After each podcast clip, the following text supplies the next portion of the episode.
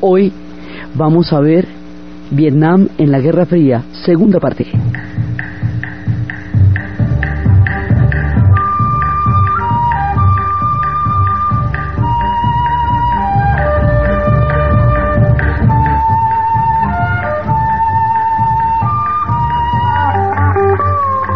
La vez pasada habíamos visto un poco de la historia de Vietnam, habíamos visto su complejidad religiosa como un país confusionista en cuanto al orden social que lo sustenta, como un país budista en cuanto a la actitud psicológica frente al sufrimiento y al desprendimiento que anima su espíritu, como un país Tao en la medida en que comparten el sistema cósmico de los chinos, como un país animista en la medida en que la tierra es sagrada, como un pueblo que ha recibido muchas influencias y que ha resistido muchas invasiones. Y habíamos visto cómo los vietnamitas habían sacado de su suelo a los chinos después de mil años, luego habían sacado a los mongoles a quienes ni siquiera permitieron que los entraran a invadir, luego a los franceses luego a los japoneses durante la Segunda Guerra Mundial, luego de nuevo a los franceses, que era donde habíamos quedado. Entonces, habíamos quedado en que los franceses retomaban las colonias después de la Segunda Guerra Mundial y la derrota del Japón, y que para entonces una guerrilla que el personaje que la vez pasada habíamos reseñado como un arquetipo histórico de grandes dimensiones, que es Ho Chi Minh, había encabezado toda la lucha para descolonizar Vietnam. Descolonizar Vietnam quiere decir de quien toque. O sea, si tocaba a los japoneses, vale, de los japoneses. Si tocaba a los franceses, hagámosle a los franceses. Entonces Ho Chi Minh y su compañero de lucha y de universidad, Vo Nguyen Diap, el gran general Diap, van a desarrollar una estrategia que va a terminar en una batalla absolutamente eh, colosal, que es la batalla que le va a dar la independencia a Vietnam de los franceses. Por ahí derecho a Indochina, o sea, por, por, la vía de Dien Bien Phu, se va a independizar toda la península indochina, o sea, Cambodia, Vietnam y Laos. La vez pasada habíamos visto cómo Tailandia nunca fue colonia porque encontró una estrategia para hacer que los europeos la consideraran siempre como una parte de, la civilización y no la colonizaran. Entonces por eso Tailandia no tuvo que meterse en este polvorín, pero Vietnam sí. En la batalla de Dien Bien Phu, los franceses son derrotados de tal manera que 10.000 prisioneros van a ser capturados por, por los vietnamitas, de tal manera que el fin de la presencia francesa en Indochina de más de 100 años que hacía que estaban allá se vuelve ya un hecho. Ahí habíamos quedado en nuestro relato la vez pasada. Pero resulta que esta derrota francesa no está en cualquier momento ni en cualquier lugar. Está en el corazón de la geopolítica de la Guerra Fría. Está en el momento en que el secretario de Defensa norteamericano Forrest Dulles ha proclamado una doctrina que se llama la política de contención. La política de contención significa que si la Unión Soviética es comunista, la China es comunista y el sudeste asiático se está descolonizando, caerían como una ficha de dominó los países de la, de la Indochina hacia regímenes comunistas. Entonces la idea era que si se perdía la Indochina francesa, se perdía todo el sudeste asiático, se perdía todo el Asia para el comunismo y era una derrota terrible para los Estados Unidos desde el punto de vista de lo que significa la Guerra Fría. Entonces, esto hace que el asunto de los franceses en Indochina quede entroncado con los intereses de los norteamericanos en la Guerra Fría y esta, digamos, esta situación geopolítica manifiesta se hace mucho más clara y más explícita cuando los mismos franceses le piden a los Estados Unidos que los ayuden a sacar las tropas enterradas en Dien Bien Phu. Todos los Estados Unidos encuentran en aquel pedido una papaya absolutamente extraordinaria y le dicen, pero ¿cómo me vas a decir esto? ¿Qué falta de confianza? Cuéntame tú. Entonces, entran los norteamericanos con un pretexto militar. Los norteamericanos tenían muchos deseos de meterse en Vietnam porque la política de contención hacía que todo el proceso del sudeste asiático se convirtiera en un interés estratégico para el avance de la Guerra Fría en términos de los norteamericanos. Entonces Vietnam queda en la mitad del ajedrez.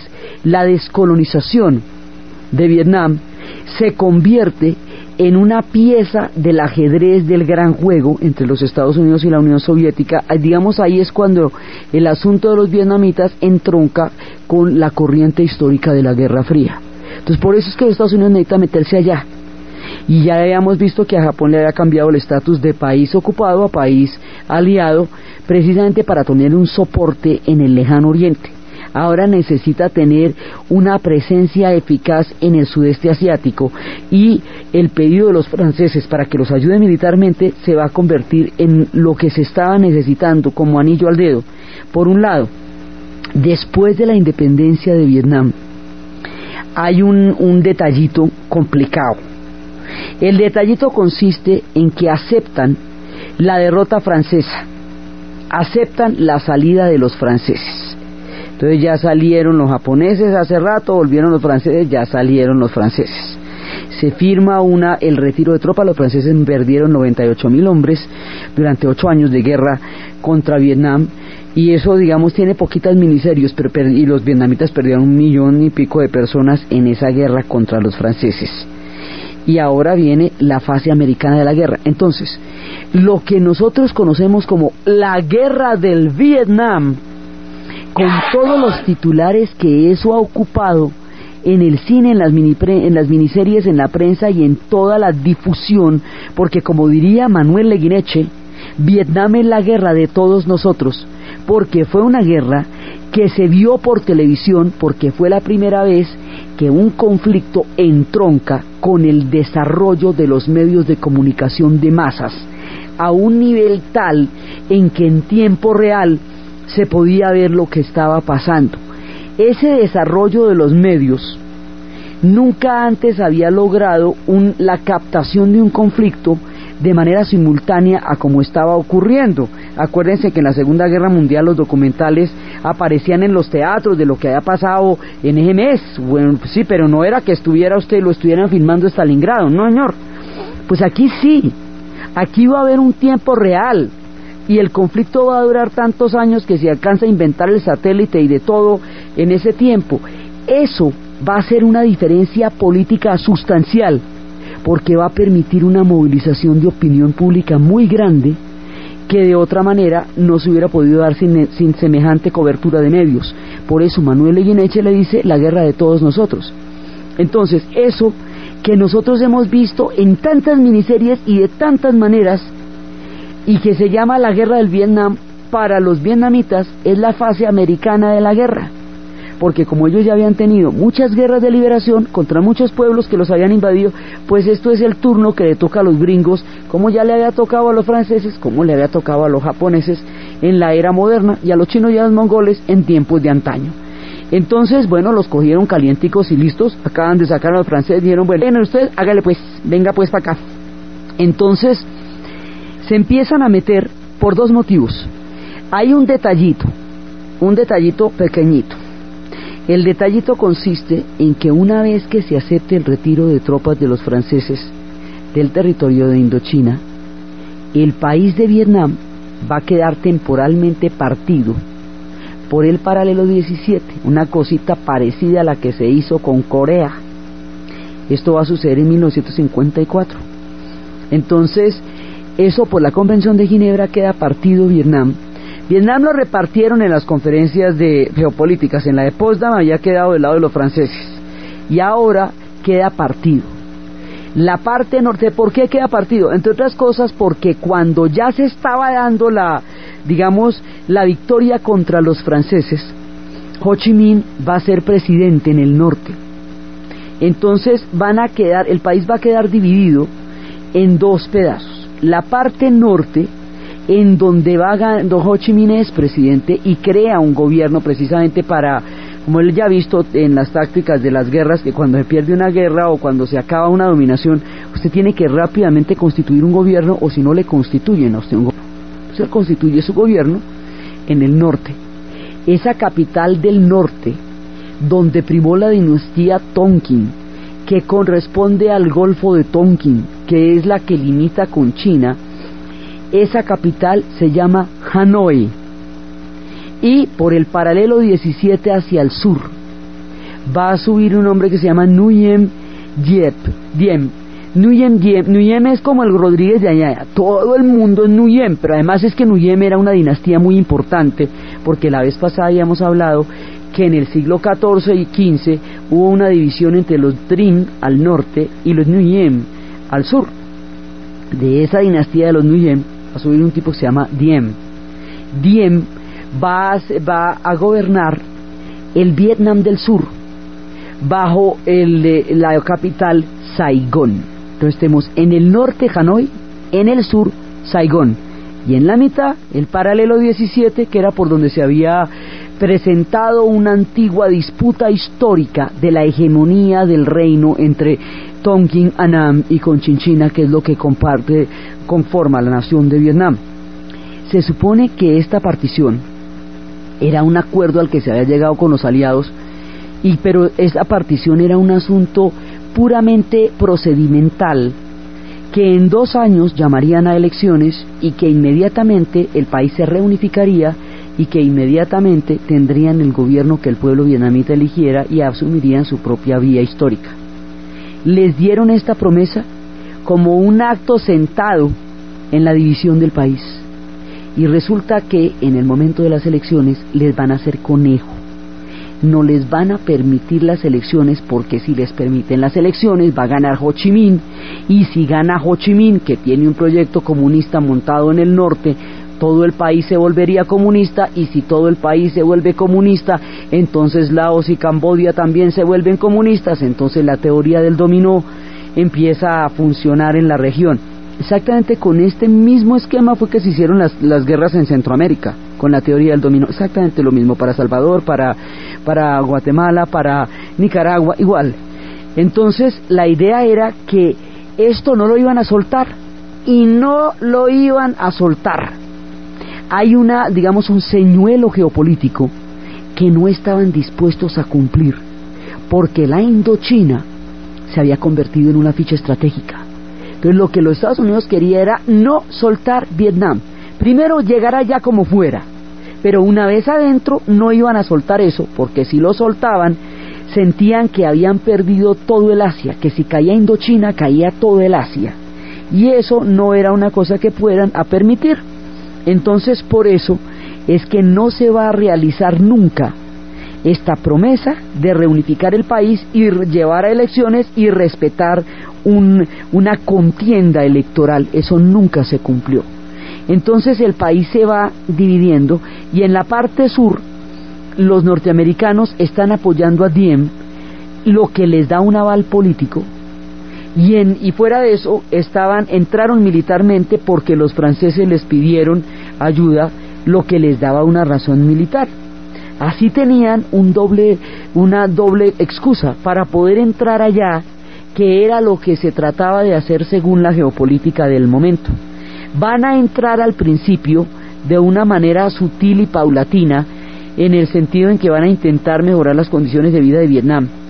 Pero aquí se va a dar una tragedia muy grande una de las tragedias más aterradoras de toda la segunda mitad del siglo XX, porque resulta que son pueblos tan distintos, que el encuentro entre estos dos pueblos va a ser tan aterrador y tan miedoso que va a llevar a una tragedia, a una de las grandes tragedias.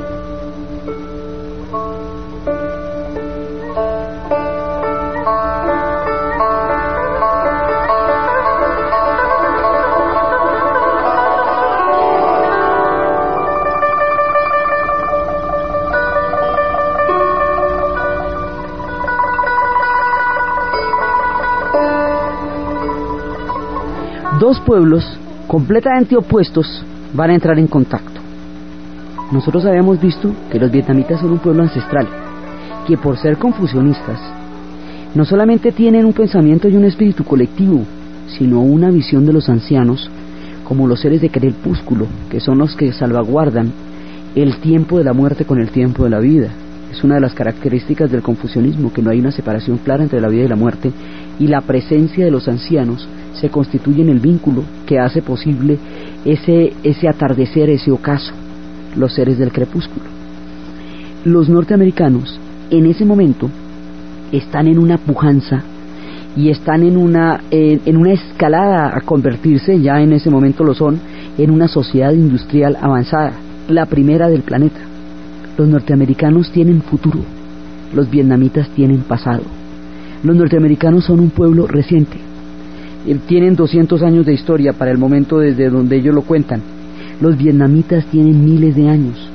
Los vietnamitas son pueblos que gradualmente asumen procesos históricos. Los norteamericanos dan grandes saltos en poco tiempo. Para los norteamericanos, los ancianos son seres no productivos, que además comen un gasto pensional altísimo y no los miran, no, no los valoran dentro de su sociedad. Para los vietnamitas, los ancianos son los seres del crepúsculo.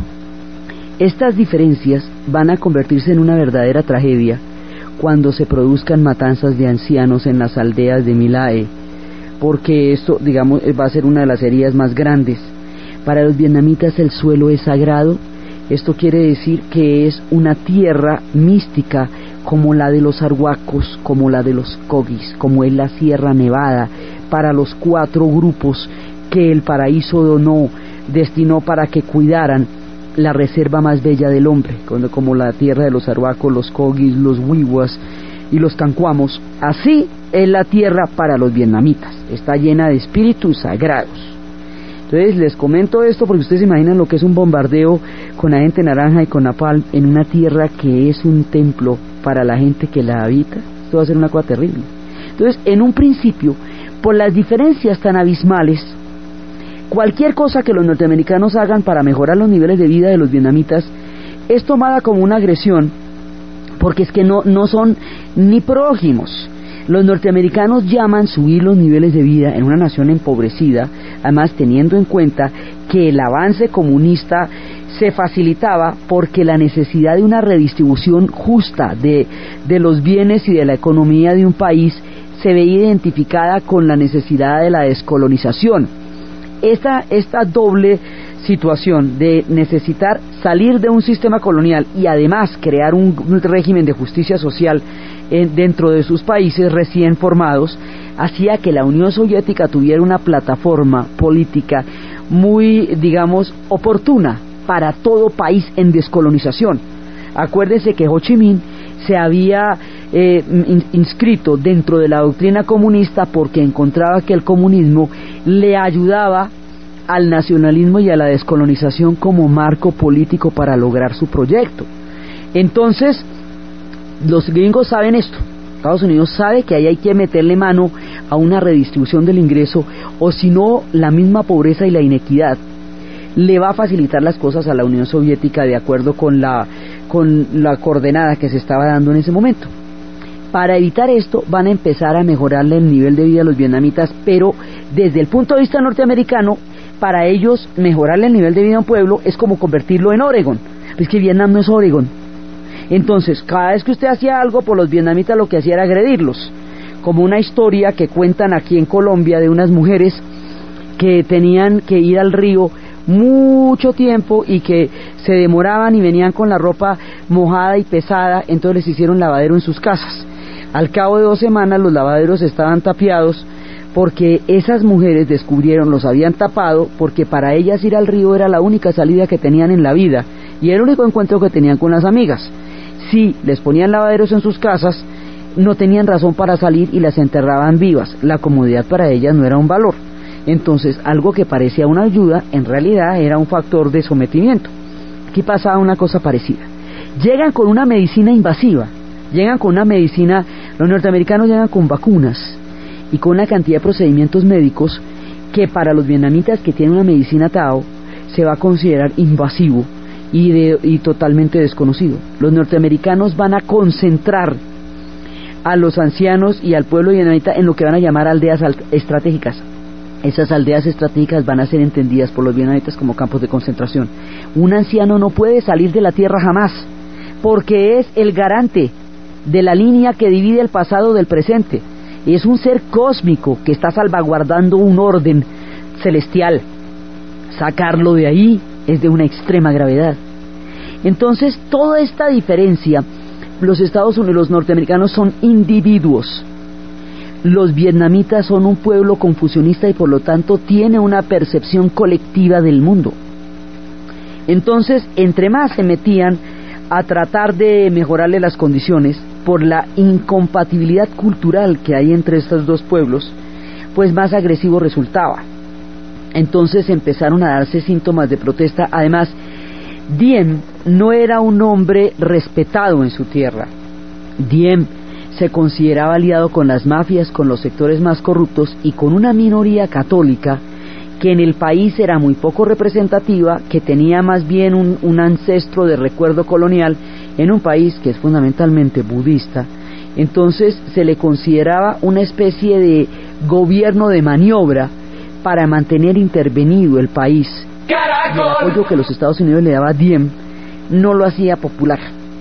Entonces aquí lo que pasa es que poco a poco se va volviendo esto cada vez más agresivo y va a haber un momento en que un monje budista, que esos monjes budistas en las sociedades del sudeste asiático tienen una posición importantísima, importantísima porque ellos son salvaguardan un orden cósmico a través de la manera como la gente les da ofrendas y los ayuda a su propio proceso de iluminación individual que es la senda del nirvana que buscan en el budismo. Uno de esos monjes se va a quemar vivo para protestar por la presencia de la dominación de los extranjeros en su, en su país y por la persecución que a los monjes se ha desatado por parte del gobierno de Diem en Vietnam del Sur. Entonces, aquí esto digamos es esa imagen que recorrió el mundo es bastante sobrecogedora. Entonces aquí se van complicando las cosas. Ve el momento en que dice, mire, ¿sabe que si no nos podemos quedar a las buenas, nos quedamos a las malas? Pero nos quedamos porque esto resulta importantísimo para todo el gran juego. Para 1900, o sea, ellos empiezan, digamos, esta presencia empieza a complicarse, hacia el 62 ya la cosa está álgida. Pero en 1965 viene un incidente que tiene muchas versiones. Hay una versión, los norvietnamitas dicen que los norteamericanos crearon un acto de provocación al, eh, al, decir que dos destroyers fueron atacados por embarcaciones vietnamitas, digamos, que se metieron en la zona y que crearon un acto de provocación. Otros dicen que dos embarcaciones vietnamitas atacaron a dos destroyers norteamericanos. Nunca se pudo probar el incidente, tercera versión, cuando llegaron a verificar el ataque, nunca pudieron realmente comprobar qué pasó. Pero el asunto es que a partir del incidente del Golfo de Tonkin se va a producir una decisión precipitada y fatal. El Congreso norteamericano ordena el envío de tropas a Vietnam. Hasta antes de la resolución del Golfo de Tonkin de 1965, las tropas no habían entrado directamente en combate, sino que había asesores militares. Asesores militares significan buggy el aceitoso. Un asesor militar es un tipo que no va a matar, sino a enseñar a los que van a matar cómo matar. Sí, un, tipo que les dice, mire, no, yo no voy a usar el cuchillo, sino que usted lo coge aquí así y lo mete por ese lado. Entonces, estos asesores militares habían empezado desde la época de Eisenhower, esto va a ser una escala Eisenhower, Kennedy, Johnson y se nos va a ir hasta Nixon, esta guerra. Desde la época de Eisenhower había asesores militares, en tiempos de Kennedy cuando él empezó había 500 asesores y cuando lo mataron había 17 mil.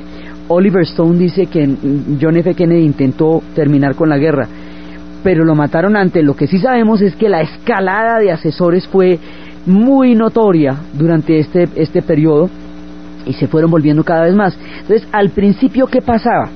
Al principio esto parecía una guerra de Vietnam del Sur, del régimen de Vietnam del Sur, contra el régimen de Vietnam del Norte, o sea, una guerra de Saigón contra Hanoi, en la cual los norteamericanos estaban apoyando a Vietnam del Sur para que Vietnam del Sur fuera el proyecto que unificara el país, o digamos que, que lo derrotara la parte norte y lo hiciera un régimen pro-occidental y se lo quitara, por decir de alguna manera, de las garras a los soviéticos.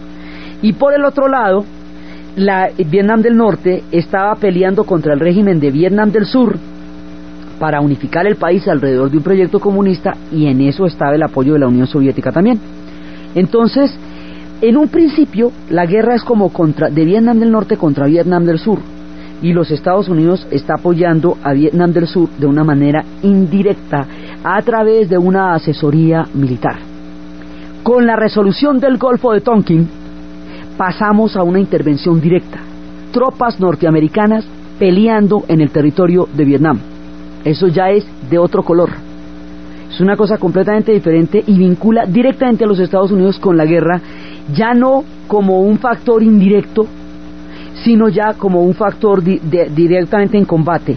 El americano impasible de Graham Greene es la novela y la película es esa, donde se da el punto de entrada de los norteamericanos y ya se va a volver poco a poco un conflicto cada vez más frontal hasta que termine siendo un conflicto entre los Estados Unidos y Vietnam. Eso se va, esto se va a ir deteriorando y agravando hasta que se complique y se vuelva una sin salida y una tragedia, y un genocidio, una cosa terrible. Entonces, eso se va complicando. Ahora, ¿qué pasa? Cuando los Estados Unidos, cuando el Congreso norteamericano toma esa decisión, no le consulta, no, digamos, no le explica a la opinión pública norteamericana qué implica eso. Sale un titular que dice el gobierno, el, el Congreso ha autorizado el envío de tropas a Vietnam. Sí, ah, bueno, pero no le cuentan que lo metieron en la vaca loca, en la camisa de once varas. El pueblo norteamericano se va a sentir engañado, va a sentir que le mintieron que nunca le informaron las razones por las cuales se metieron en esa guerra, jamás les va a quedar claro cómo por qué se metieron allá. Y el costo va a ser demasiado alto como para que usted no tenga ninguna idea de qué está haciendo allá.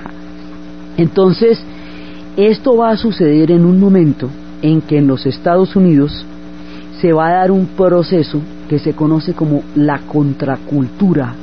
Esto es un movimiento de protesta generalizado que se dio en la década de los 60 contra, eh, digamos, contra el sistema como estaba planteado.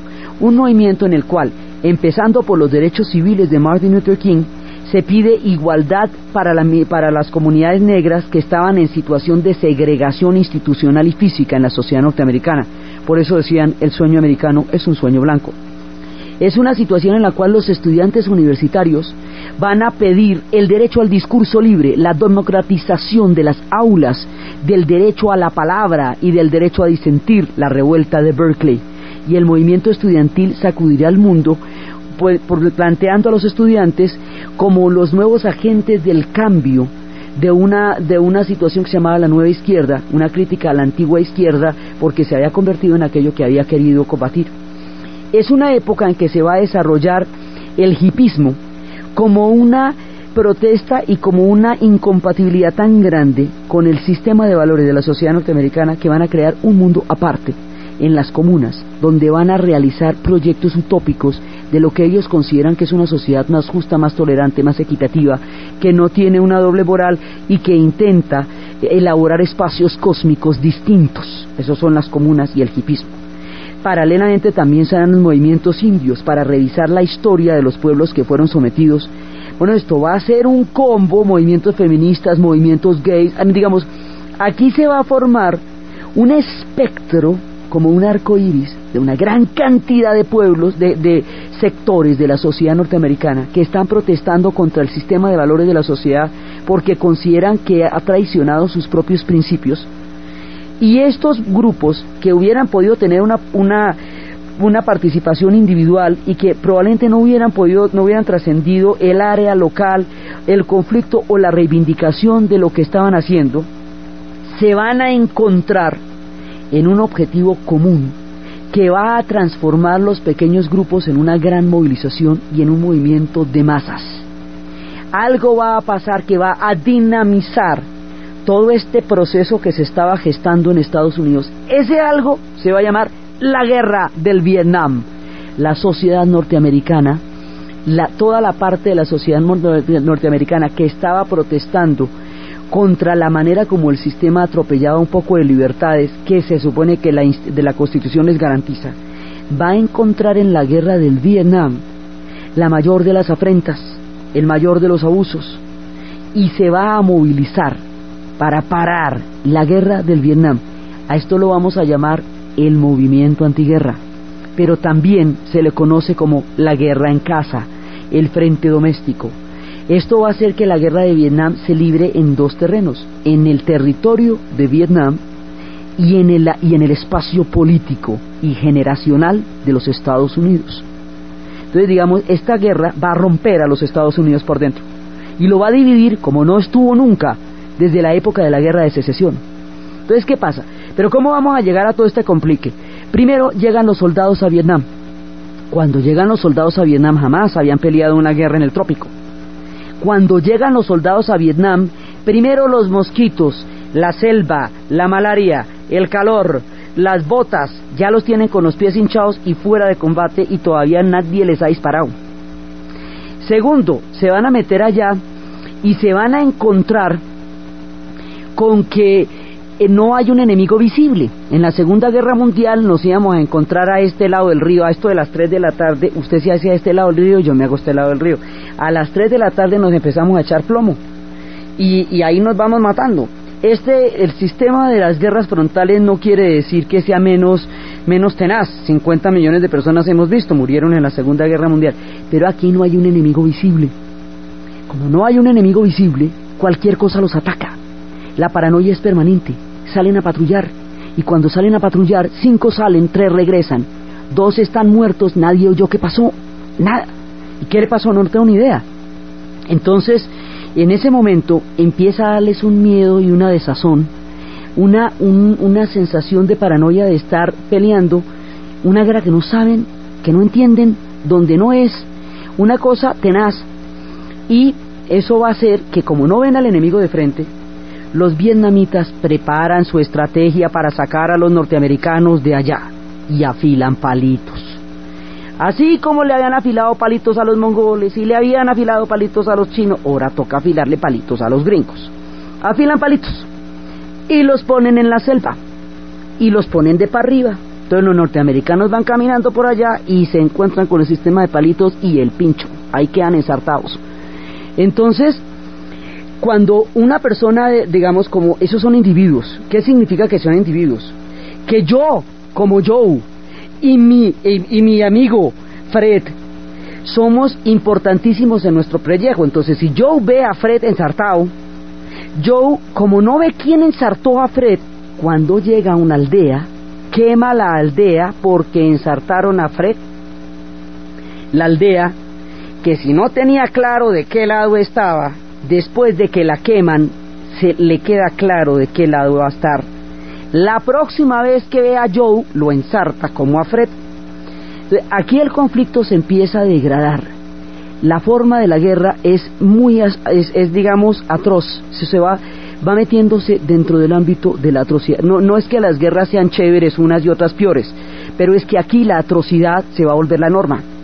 Entonces, hay un momento en que les van a dar a los soldados norteamericanos tres días de licencia por cadáver de Vietcong que presenten. Y entonces ellos, como no los distinguen, pues van matando al hijo de vecino que encontraron y trin lo llevan.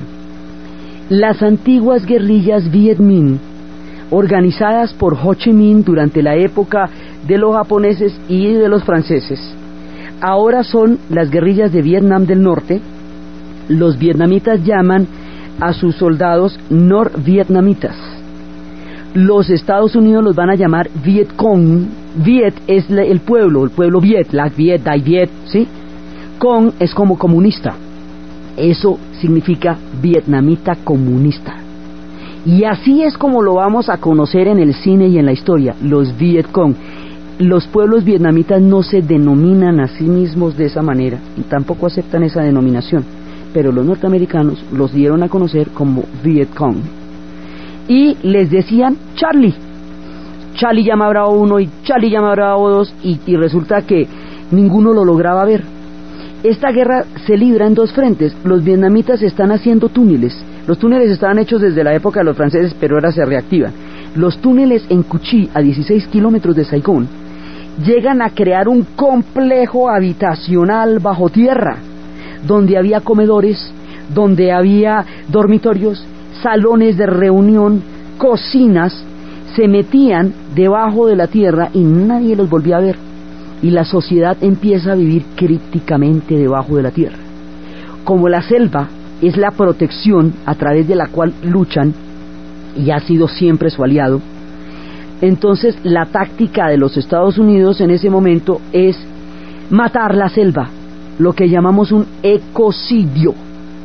Matar la selva significa inundarla de químicos para destruir toda la vegetación de manera que quede convertida en un desierto y puedan ver desde los aviones y desde los helicópteros a los pueblos, a los vietnamitas moverse porque la selva los tapa y los cobija. Entonces hay que matar la selva para que se puedan ver. Desde los tiempos de los franceses, pero ahora de una manera mucho más dinámica, mucho más activa, va a existir una leyenda y una realidad histórica que se llama la Ruta Ho Chi Minh. La Ruta Ho Chi Minh es una ruta que arranca a pocos kilómetros de Hanoi hasta llegar a 16 kilómetros de Saigón. Esa ruta también atraviesa un poco Cambodia y también atraviesa un poco Laos, porque Vietnam es muy delgadito en el medio. Entonces terminan yéndose por Laos y Cambodia. El hecho de que Laos y Cambodia hayan permitido que Vietnam del Norte utilice parte de su territorio como forma de la ruta, las va a involucrar eventualmente en la guerra también. Por la misma política del dominó, porque como aquí se está formando una política de contención, eventualmente también van a bombardear a Cambodia y eventualmente también van a bombardear a Laos. Entonces, la ruta Ho Chi Minh consiste en la movilización de un pueblo que está llevando para el frente arroz, cañones, en bicicletas. Entonces van llevando en bicicletas y esas bicicletas van cargando todo lo que se necesite para el frente, pero son miles de personas, habíamos hablado que Vietnam cuando se defiende actúan como un solo hombre, son capaces, por eso es que le digo que son sociedades colectivas, entonces son capaces de movilizarse como si fuera una sola persona, se articulan unos con otros y la ruta Ho Chi Minh va llevando por tierra y por agua, porque hay una ruta en el mar también, permanentemente provisiones de Vietnam del Norte a Vietnam del Sur. Ahora, cuando necesite ya artillería pesada, pesada como en el puente que divide a Hanoi, una parte de la otra de la ciudad por el río Rojo, a la hora de una de, un bombardeo en el río Rojo, donde partan ese puente, parten Hanoi. Cuando se necesitan fierros grandes, de verdad grandes, para eso está la Unión Soviética. Entonces la Unión Soviética alrededor del puente de Hanoi sobre el río Rojo creó una fortaleza de batería antiaérea que no la podía penetrar nada. Entonces, en la parte pesadísima estaban los soviéticos, pero en toda la parte de tierra y en toda la, en, la, en, toda la parte operativa de la vida cotidiana, pues están los vietnamitas con sus palitos de bambú. Entonces, esto se va volviendo una cosa cada vez más complicada, porque hacia la segunda parte del conflicto empiezan a producirse masacres en las aldeas y a esto se le añade que para acabar con la selva van a echar las siguientes armas químicas de destrucción masiva. Agente naranja. El agente naranja tiene un principio activo que se llama la dioxina. Y la dioxina es un tóxico poderoso que es capaz de producir mutaciones genéticas. Y en este momento en Vietnam ya existen segundas generaciones que han nacido con las deformidades de la, de la alteración de aquellos que recibieron agente naranja, un cancerígeno aterrador que no solamente dañó a la población que lo recibió en los bombardeos lanzados desde el aire, sino que los pilotos norteamericanos que, que bombardearon con agente naranja tienen una pila de demandas por cáncer que desarrollaron la mayoría de ellos contra el gobierno norteamericano que están ahí en un escritorio y no les han parado olas a toda la avalancha de demandas que se dio por la gente que, eh, que tuvo que bombardear con la gente naranja. O sea, eso para unos y para otros. Uno. Dos, Lazy Dogs. Lazy Dogs son bombas de clavos que cuando estallan sueltan una gran cantidad de clavos que ensartan lo que quiera que encuentren a su lugar. Bombas de fósforo que son, que son las que incendian todo el bosque y todas las hojas. Y napalm. El napalm es una mezcla de ácido palmítico y gasolina que produce combustión con la piel hasta destruirla. No, es un, son altas temperaturas que consumen viva a una persona. El napalm también era para destruir la selva. Entonces empiezan a, a convertir esto en una guerra química de altísima tecnología Y aquí es cuando Marcuse nos decía que en la agresividad en la sociedad industrial avanzada, que la idea que tiene Occidente es que la civilización es lo tecnológico y la barbarie es lo primitivo. Entonces, una trampa con bambú en los túneles de Cuchí resultaba menos bárbaro que un bombardeo con napalm, porque se, hace, se asemilaba lo tecnológico con lo civilizado y lo primitivo con lo bárbaro, cuando la desproporción es muy grande porque lo que hicieron fue destruir el pedazo de planeta donde habitaban ellos para que se pudieran ver. Esa era una teoría. La otra teoría es que si los guerrilleros de, de, Vietcong se mueven dentro de la sociedad vietnamita como el pez en el agua, hay que vaciar la pecera, es decir, matar a la población que les daba refugio, y esto fue lo que hicieron con las matanzas de las aldeas. Entonces, cada vez que se van metiendo más y más en la atrocidad, en las bombas químicas, en la matanza de aldeas, la opinión pública norteamericana empieza a escandalizarse de semejante error y dice no hay justificación para lo que está pasando. Y si a eso se le añaden los ataúdes blancos, que empiezan a llegar cantidades de ataúdes blancos de los chicos del barrio, de la vecindad, de la escuela, que se los mandaron a Vietnam y me los traen en un ataúd blanco, entonces empieza primero la pregunta, ¿qué está pasando en Vietnam? La pregunta, como nadie la contesta, resuelven las universidades planteársela. Las universidades empezarán debates en la noche, no les prestan las aulas durante el día, llevarán a un disidente y van a llevar a, una, a un partidario de la intervención norteamericana en Vietnam para que hagan un debate y los estudiantes se formen una idea a partir de ese debate. Tichin se llaman los primeros movimientos. Las universidades van a hacer que estos debates se esparzan por todo el conjunto de universidades norteamericanas en la época en que los estudiantes ya no son un fenómeno de élite, sino un fenómeno de masas, porque la sociedad en su conjunto ha mejorado los niveles de vida y por lo tanto los niveles de educación. Hay un pensamiento crítico que se está formando en ese momento. Cuando llegan los ataúdes blancos, las madres empiezan a aburrirse de que les llegan a sentirse muy traicionadas con esto, empiezan grupos y grupos a sumarse y van a llegar un factor importantísimo, los veteranos.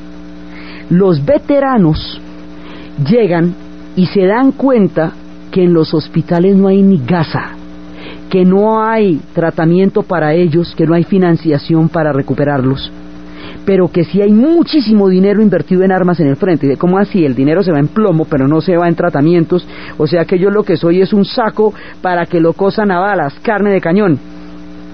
Este grado de frustración y de ira, nacido el 4 de julio de Oliver Stone, ahí empezaremos a ver cómo en el cine lo retratan el, grado de fiereza y de sinsentido y de, y de tortura y de horror del combate está en Platoon.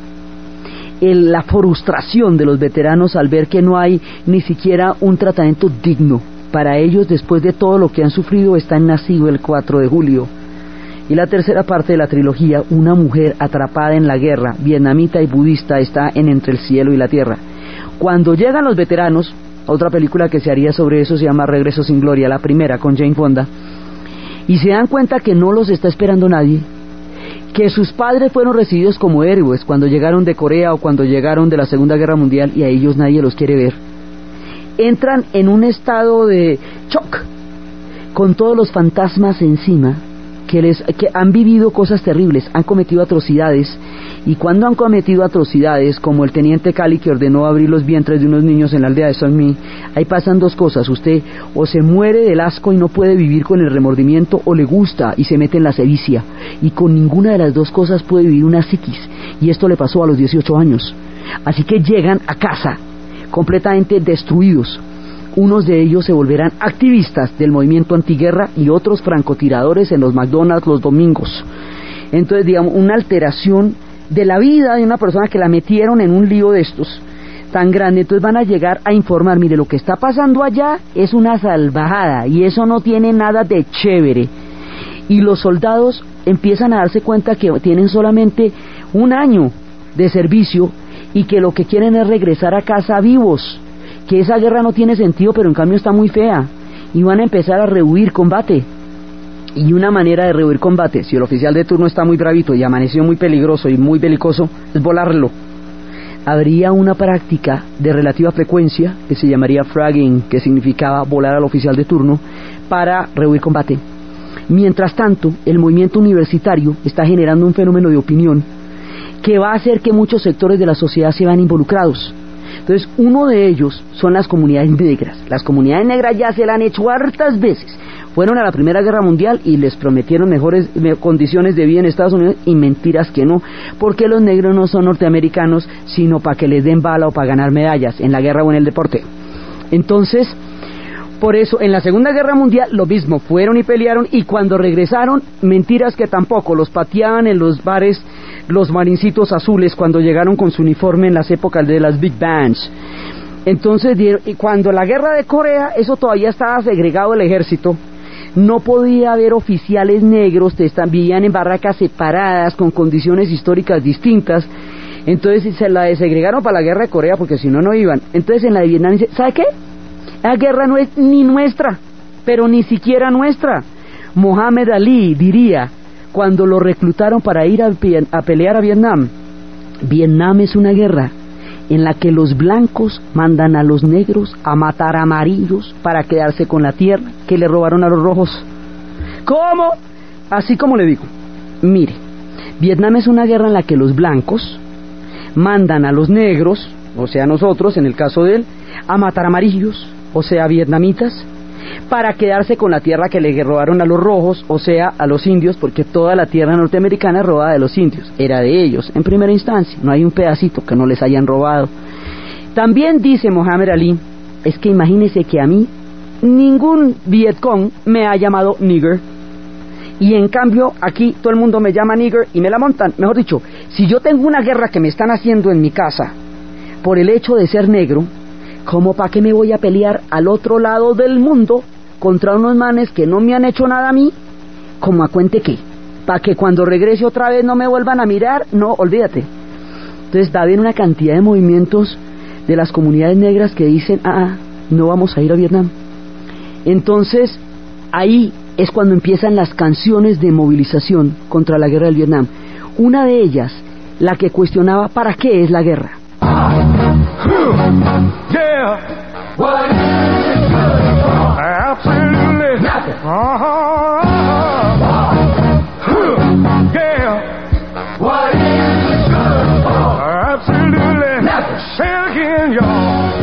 La pregunta aquí es, la guerra, ¿para qué es la guerra? ¿Para qué sirve? Y se contestan, para absolutamente nada.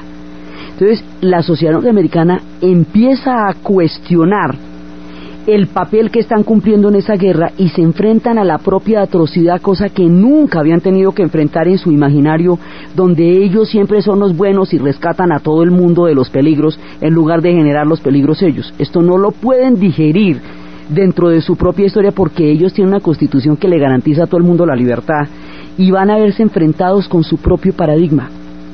Los vietnamitas, mientras tanto, están en lo suyo. Hay que sacar a los norteamericanos de allá como se han sacado a los franceses, con todos los hierros como han sacado los diferentes enemigos y están en toda la movilización de un pueblo para sacarlos de allá. La confrontación entre la opinión pública norteamericana, la crisis política que esto va a representar, el asesinato de los dos Kennedys durante el conflicto, el relevo de Johnson, eh, la llegada de Nixon, la extensión del conflicto hacia Camboya, la manera como Vietnam como sociedad se va eh, radicalizando cada vez más para ganar esta guerra y todo el lío geopolítico tan bravo que se va a armar aquí, lo que vamos a ver en el siguiente programa. Entonces, desde los espacios de dos pueblos que se enfrentan desde panoramas cósmicos, geográficos e históricos totalmente distintos, y se hunden en una tragedia colosal en la era de los medios de comunicación de masas y en los tiempos de la utopía y el hipismo y de los antiguos y legendarios pueblos del Viet, en la narración de Ana Uribe. En la producción, Jessy Rodríguez y para ustedes, feliz domingo.